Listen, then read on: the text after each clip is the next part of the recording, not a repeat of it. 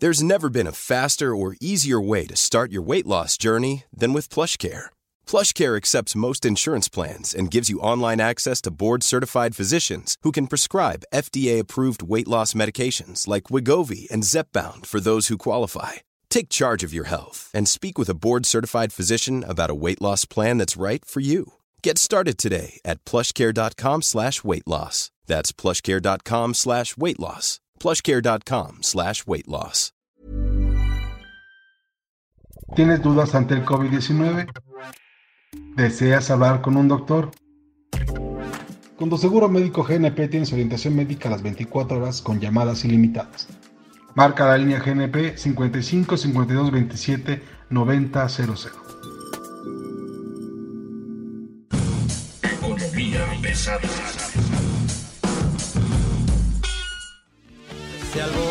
Le tiene que gritar. ¡Ken pompo! ¡Ken pompo! ¿Cómo están ustedes? Tengan un muy buen día. Bienvenidos a PGnomics, Economía Pesada. Hoy intentamos explicarles uno de los fenómenos cómico, mágico, musicales más divertidos en medio de la pandemia y cuando justo el país está esperando que rebasemos los 40 mil muertos por el COVID-19. Estamos enfrentando también uno de los mejores shows mediáticos que hemos visto en los últimos meses. La llegada de Emilio Lozoya vía Canadá desde Madrid para el público. Chairo económico Emilio Lozoya y su explicación de la reforma energética o como diría el filósofo de Villahermosa, Tabasco, Chicoche, quien pompó reformita, quien pompó. ¡Ken pompo! todo lo que se va a saber, porque él era director de Pemex cuando se aprobó la reforma energética. Como decía mi finado paisano, Chicoche, ¿quién pompó? ¿Quién pompó? Reformita, ¿quién pompó? Yeah. Mi nombre es Luis Carriles, soy el director de la prensa y estamos a cargo hoy de explicarles esto. Y bueno, está con nosotros Mario. Mario, ¿cómo estás? Muy buen día. Muchas gracias Luis, siempre es un gusto estar aquí en Economía Pesada y siempre es un gusto estar pues viendo cómo la salud de la gente que llega a las cárceles de alto perfil siempre se deteriora en 30 segundos Sí. y llegan de las cárceles, a veces no las pisan y se van a los hospitales y ese es un argumento general constante que hemos visto hasta el cansancio. ¿Qué les hacen? En el slang policíaco lo divertido es decir que fueron a tocar el piano. Din, din, din, din, din, din, din, din, din, din. O sea, que sus huellas digitales estén en los registros de la policía. Después de ello, pues pasan a, a su primera declaración. Y en este caso, en el caso de Emilio Lozoya, pues terminó en el hospital por la posibilidad de que estuviera enfermo con tema de coronavirus, que Madrid es uno de los epicentros pandémicos del virus, etcétera, etcétera. Entonces, bueno, pues viene de Madrid vía Canadá, un viaje muy extraño. Pues hay vuelos directos, ¿no? que yo sepa. Pero bueno, pasó primero a Canadá y luego se vino para acá, ¿no? Estuvo raro. Y bueno, está con nosotros Enrique Hernández Jiménez, que está aquí dando lata, poniendo caras. ¿Qué pasa, Enrique? No, pues que es importante esa detención. Se le tuvieron que haber respetado los derechos humanos al maestro, doctor y amigo tuyo. Maestro Emilio Lozoya, Austin, Austin. egresado de una de las universidades más famosas del mundo. Y también egresado del boxeo de Tepito. Hay que recordarle que él es un boxeador hecho, forjado en el boxeo de Tepito. Porque Obviamente. su papá Emilio Lozoya Talman lo llevó ahí. Obviamente se encontró a su paso a pesos pesados como Luis Videgaray, Enrique Peña que eran amigos, que eran amigos. Cuando que- llega Emilio Lozoya a Pemex, era la primera vez que el director de Pemex y el presidente se hablaban. Desde hacía como 10 directores que no pasaba eso. Pero bueno, vámonos rápido al tema económico. ¿A qué viene Emilio Lozoya y qué se supone que, dónde vamos a ver los efectos en el tema económico? El tema, me parece, tiene que ver con la reforma energética y con las posibilidades de que va a decir quién es negociado. El dato adicional también sería que por lo que lo traen y por lo que está acusado, según la Audiencia Nacional Española, es por recibir al menos 12 millones 400 mil dólares por parte de Altos Hornos y obviamente de Odebrecht. Para O sea, ¿hay cheques o hay fotos de eso? De que la Audiencia Nacional Española explica que la Fiscalía General de la República la le- FGR le pide a través de la Secretaría de Relaciones Exteriores la extradición por el delito de asociación delictuosa y una cosa de movimiento de dinero de ilícito y ya da una explicación como muy de- no tan detallada a fondo pero sí da las fechas los tiempos 12.4 millones de dólares y explica mucho este tema no de altos hornos Bueno, sobre- explicaría, suponiendo que se comprobara No, que en efecto pedido- Lozoya viene a México por la negociación que se hace política, no porque haya perdido el juicio allá y esté aquí ya. No, pero el, el pedido de extradición, que es el punto de partida de todo esto, es lo que explica y lo que dice y lo que detalla. Y ahí explica muy bien la fiscalía y le dice al, gobierno español, pues este señor hizo esto, hizo aquello y da muchos puntos sobre todo los contratos que se entregaron en, en Tule, en Tamaulipas, obviamente en Veracruz. ¿Contratos, ¿Contratos que da Pemex a AMSA? No, a Odrich. Y la única situación que hubo con el tema este de AMSA o Altos Hornos es la compra de agronitrogenados. Y explican también cómo es que le deja el dinero el señor Alonso Ancira en sus cuentas, cómo lo retira, eso por un lado, por el otro explica también que según esto, que Emilio Lozoya pues le dice a los funcionarios de en ese entonces de, de Odebrecht en México que pues necesitaba pues un soborno, no, no lo dice tal cual, a lo mejor se lo pide de otra forma, de 4 millones de dólares, obviamente el documento igual dice que se lo dan y de ahí saca 1.9 millones de dólares para comprarse una casa en Ixtapas y Guatanejo, o sea, hay como toda una relación de lo que hemos estado viendo. Eso es con base en lo que, dice la a conocer la FGR. Nada de esto lo ha comprobado ante un juez, nada de esto lo ha comprobado necesitamos ver, o sea, tampoco. O sea, no hay una sentencia que diga que en efecto sí. Todavía no, todavía no. pero por ese, por esos puntos es que lo traen a México. Ahora, Emilio Lozoya viene en calidad de testigo protegido. Claro. Él viene como coadyuvante de la autoridad para su propio caso. Y acuérdate que también hay otro detenido por ese mismo tema que es Alonso Ancira, o sea, no es un tema muy vago a lo que estamos explicando. Obviamente, pues las aristas pues van para muchos lados, ¿no? Hablabas de la reforma energética, que esa es la parte política y que es la que diría el presidente Andrés Manuel López Obrador quién pompó, quién dijo, quién explicó, y ese es el tema político que pues a la 4T pues le va a satisfacer explicar a detalle si hubo realmente compra de votos en este caso. Ya salió uno de los representantes, pues ya ni sabemos si es de la 4T, pero ya salió a exculparse el gober de Puebla, este Miguel Barbosa, diciendo Miguel Barbosa era senador cuando se aprobó la reforma energética. A ver, yo te cuento lo que sé de eso. La parte jurídica, negociadora de esto, estuvo en manos de Manlio Fabio Beltrones en la Cámara de Senadores, Emilio Gamboa Patrón en la Cámara de Diputados. Junto con Emilio Gamboa Patrón en la Cámara de Diputados estaba Marco Bernal y Sammy David David. Ese grupo es el que estuvo trabajando en la parte legal, constitucional de las leyes secundarias. Y la parte de los senadores estaba Manlio Fabio. Ahora, los senadores que estuvieron negociando directamente con el gobierno federal hablaban primero con el secretario de Energía, Pedro Joaquín Colwell, y cuando Pedro Joaquín Colwell se atoraba, decía, eran los famosos corchetes. Imagínate una lista, un menú de cosas que ellos pedía, que pedía el PAN para aprobar la reforma del presidente Peña, la reforma estructural del sector energético, y decía esto sí, esto sí, esto sí, esto no. Y entonces se, llamaban los famosos corchetes. A una lista de 15 cosas, ponle, 5 les ponía traba, pero Joaquín decía, estos yo no los puedo resolver, los ponía en corchete y se brincaban al que seguía. Luego mandaban llamar o llegaba o negociaba Luis Videgaray como secretario de Hacienda, como vicepresidente del país, decía, a ver, ¿qué pasó? Pues estos. Y les aceptaba. Y entonces la reforma avanza. Y avanzó muy bien. Y, y recordar también esa parte de, que Andrés Manuel López Obrador casualmente le da el famoso infarto, ¿no? El día que aprueban la reforma energética aquí en el Senado, en agosto del 2014, ese mismo día se enferma Andrés Manuel y termina en el hospital. Y adicionalmente recordemos, Carriles, que ese era el México próspero, el México que se encaminaba. Era, el México donde todo le salía bien al equipo Peña Nieto. Esos primeros tres años. Era la época del Save México. El Save México, ¿te acuerdas? que portadas de las revistas internacionales, crecimiento de 2.5. Allí van, allí van los cuates. Y, eso fue hasta que hasta el 20 tantos de septiembre del 2014 y a partir de ahí fue pues, prácticamente yo creo que más la caída libre, ¿no? Yo donde empiezo a ver que realmente le empiezan a fallar las cuerdas de transmisión es aprobando todo.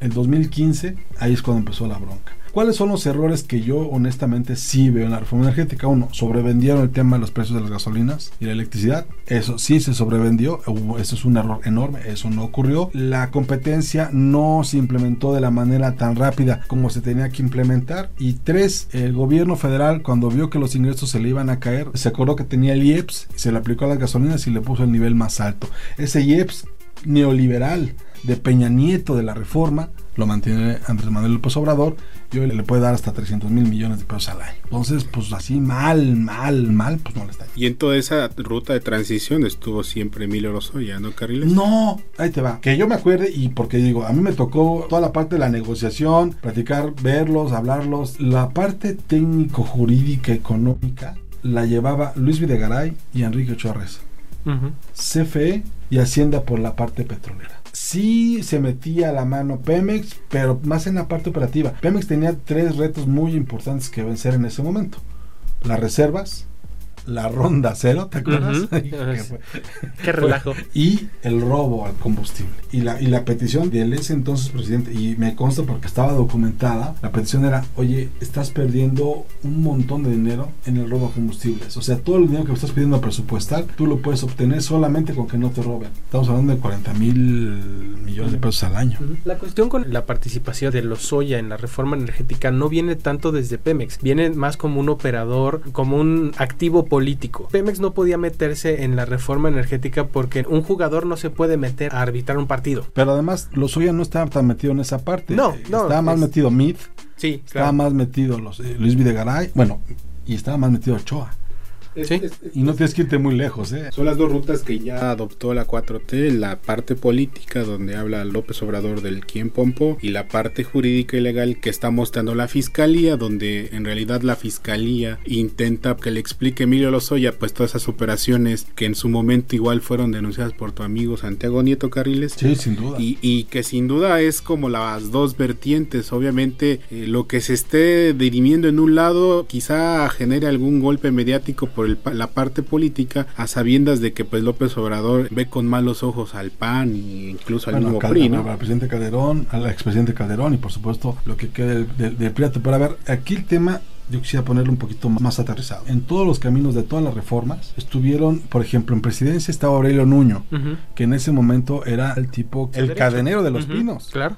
¿No? Aurelio Nuño era el cadenero de los pinos. Él tenía ahí toda la información, toda se concentraba ahí el presidente se enteraba solo de lo que él quería. Luego estaba Luis Videgaray, que era el secretario de Hacienda, con toda la actividad económica y en algunos casos y la política la tenía Osorio Chong. Pero si de algo fue culpable Emilio Lozoya, probablemente sea de que incrementó su plantilla laboral de 90 mil trabajadores a 130 mil trabajadores. Estos 40 mil trabajadores extras eran recomendaciones de senadores, de diputados, de gobernadores, de amigos. Era muy fácil pedirle a Pemex que empleara a algún amigo, los senadores, los diputados, las comisiones, y Pemex los empleaba. Por eso es que tenía tanta gente y por eso se pudo deshacer de ellos muy rápidamente. Ah, porque después le generaron una crisis. No eran salarios bajos, ¿eh? no entraban como sindicalizados, entraban como, sí, como de confianza, como eventuales incluso, pero pues con todos los derechos y todas las obligaciones que le daba la empresa y, les- y ganaban muy bien.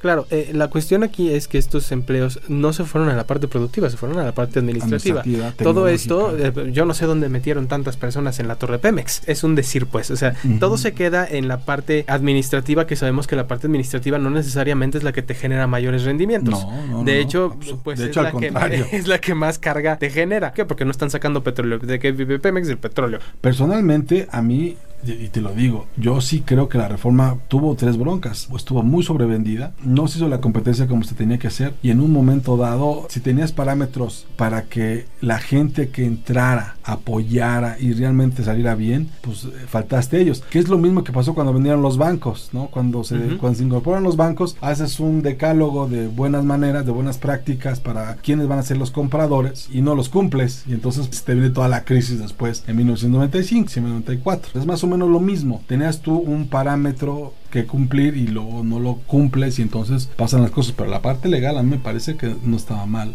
La autonomía de la CRE, la autonomía de la CNH, la certidumbre legal que te pueda dar la Comisión Federal de Competencia. Bueno, ver a la CENER enfocada a la creación de una política energética de largo plazo. Y no de me- una política política. Me parecía increíblemente bueno, pero estaba muy alta la barda y no alcanzaron a brincarla, pues sí, seguramente. Oh, y es interesante porque yo recuerdo que la reforma energética decían que esto iba a ser como Dubai. Pues era como final. Dubai, nada más se cayó el precio. No, Así lo es que hay, dos lo- circunstancias. lo en vendían, 2014 se cae el precio internacional del petróleo, se frenan los planes de inversión. Ahora, otra cosa que ocurre, acuérdate de qué pasó en la ronda pu- 1.1 y qué pasó conforme fueron avanzando las rondas. Fueron cambiando la ronda. Fueron cambiando las rondas, fueron ajustando las reglas y fueron en un proceso de aprendizaje en el que al final había un gran éxito de colocación, en el que en la primera ronda colocaste un contrato, Sí. en la, en la 1.1 colocaste un Fracaso contrato enorme. y hubo una ronda en la que colocaste 60 contratos. Sí, porque acuérdate O que en la primera ronda tú tenías que entregar tu oferta sellada en un día antes y no ganaba la mejor oferta, ganaba la oferta que hubiera entrado a tiempo. Sí. ¿No? Más allá de todas las rondas y que si están bien o están mal, Ajá. el círculo cercano de Emilio Lozoya dentro de la dirección de Pemex, ¿quiénes eran? O sea, porque hablamos mucho de, igual en algún momento se hablaba de que cobraba por dar citas a petroleros, se habla un montón y un sinfín de cosas de Emilio Lozoya. En realidad, tú que estás dentro del tema energético desde hace años, ¿tú lo percibiste y lo palpaste de esa forma? Emilio Lozoya llegó con un equipo de seis personas, máximo. Carlos Roa era probablemente el más, el más destacado por muchas cosas. Él amigo de su padre, viejo lobo de mar. Muy cerca de él está Froilán López Narváez, que se hizo cargo de toda la parafernalia que lo relacionaba. Estaba su particular, Santoyo, que era su voz. Y era un grupo muy pequeño en realidad. La parte fuerte de Pemex, ahí está. Y es la que sigue ahorita dando resultados como puede. Ahí te va. Ese caso me lo contaron ahí. Me lo contaron adentro de Pemex. Y fue muy divertido porque decía, él le dijo a Hacienda, oye Hacienda, yo no tengo dinero, yo no puedo comprar esto, no puedo pagar esto. Hacienda le dijo, no, güey, no te preocupes. Yo te voy a buscar un esquema para que tú consigue dentro del consejo la aprobación del proyecto y yo consigo el dinero. ¿Cómo se pagan? agronitrogenados y fertinal. Se pagan con dos créditos de Bancomex y de Nafi. No, no los paga Pemex, los pagas vía créditos que ibas a empezar a pagar tres años después. Cierro la operación hoy, ellos le pagan y yo le empiezo a pagar a Pemex tres años después, mientras a la, la lana que sobra yo le invierto y cuando empiece a jalar esto empiezo a pagarle. ¿no? O sea, iba a ser con, con créditos de la banca de desarrollo.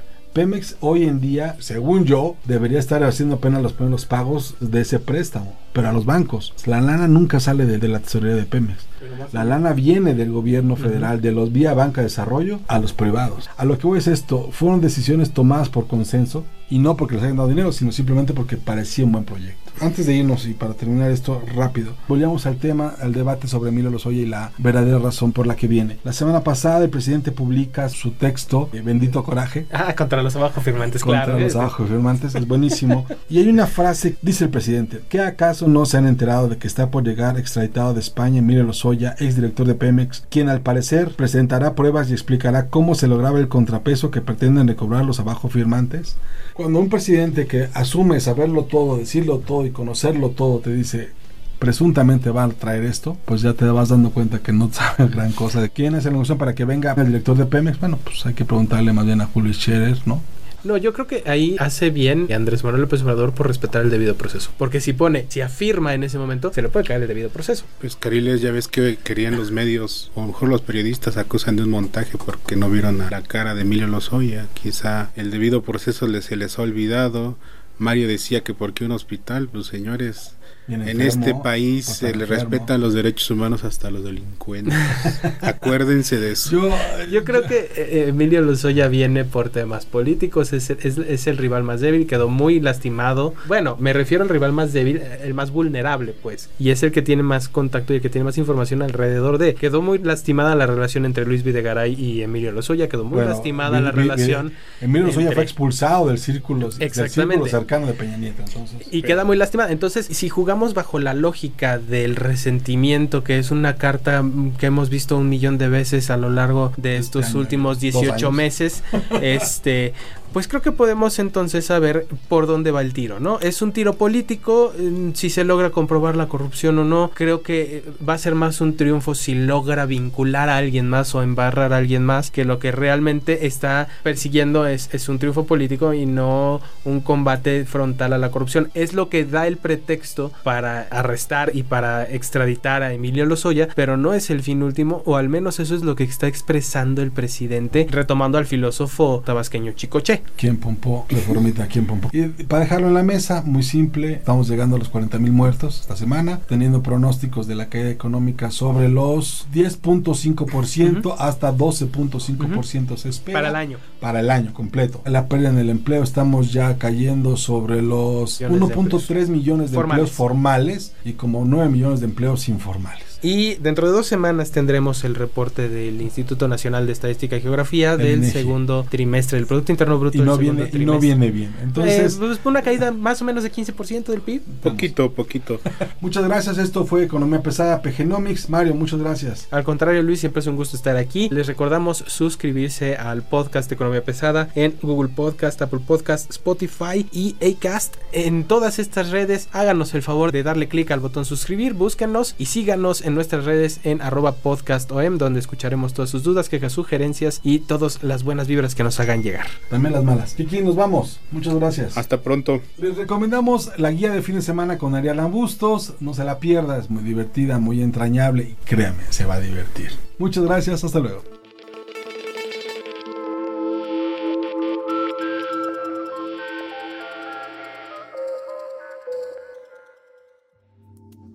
Con la experiencia de nuestros doctores de Médica Móvil, juntos cuidamos de ti y los tuyos.